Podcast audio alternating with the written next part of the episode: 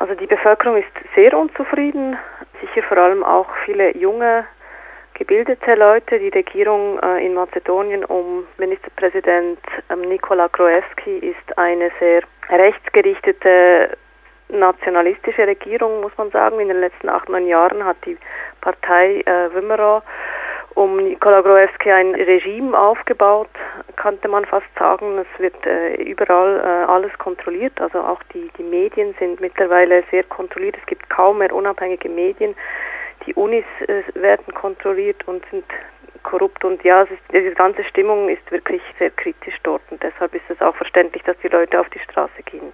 Es herrscht ja auch eine Regierungskrise. Die Opposition wirft der Regierung Spionage vor, dass sie sie äh, schamlos ausspioniert habe. Was hat denn konkret diese Krise ausgelöst?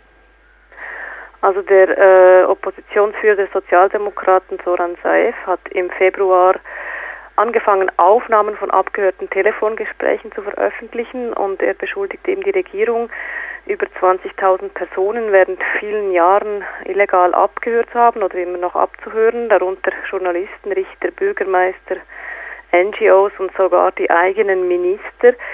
Ähm, und jetzt veröffentlicht er und seine Partei so in Stücken diese Aufnahme. Es gab jetzt seit Februar äh, einige Proteste immer wieder zu diesen äh, Aufnahmen, die die tiefgreifende Kontrolle der Regierung äh, und seiner Mitarbeiter zeigt. Also diese Aufnahmen zeigen zum Beispiel, wie die Jobs in den Ministerien vergeben werden an Parteimitglieder, wie die Regierung in den Staatsmedien die, Journal also die eigenen Journalisten platziert und die Privatmedien also dort die Besitzer kontrolliert. Also diese Aufnahmen, die werden jetzt stückenweise veröffentlicht und es sind auch noch weitere solche Bomben, nennen sie das, ähm, angekündigt für Mai. Also das war jetzt eine Bombe gestern, als dieser äh, Todesfall aufgedeckt wurde sozusagen und jetzt sollen weitere folgen. Diese Veröffentlichungsbomben von der Opposition könnten die Glaubwürdigkeit der Regierung schwächen.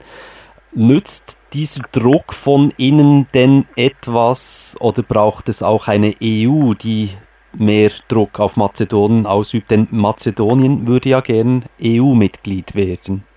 Die EU hat sich auch schon eingemischt. Also es gab im April ähm, Bemühungen von Seiten EU, Gespräche zwischen der Opposition und der regierenden Partei zu organisieren. Die stand, fanden, glaube ich, auch statt, aber da ist nichts dabei rausgekommen.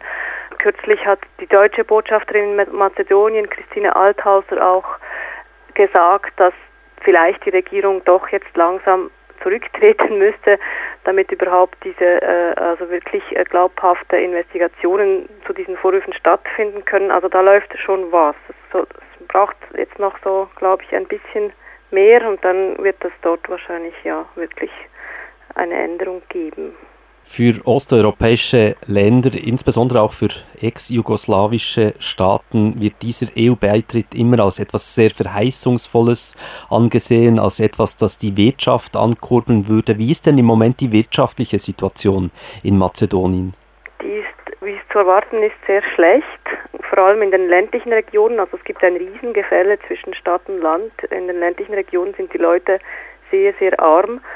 Die Regierung macht auch nichts dort. Also ich habe äh, Fälle gelesen von Wasserversorgungs in, in Dörfern, die, die nicht mehr sichergestellt war.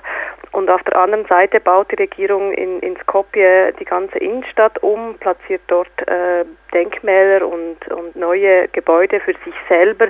Dort wird nichts gemacht und, und das ist ein, eine Riesenkrise. Die jungen Leute, die wollen alle weg, die ich getroffen habe, versuchen irgendwie im Ausland zu studieren oder, oder dann auch dort äh, zu arbeiten.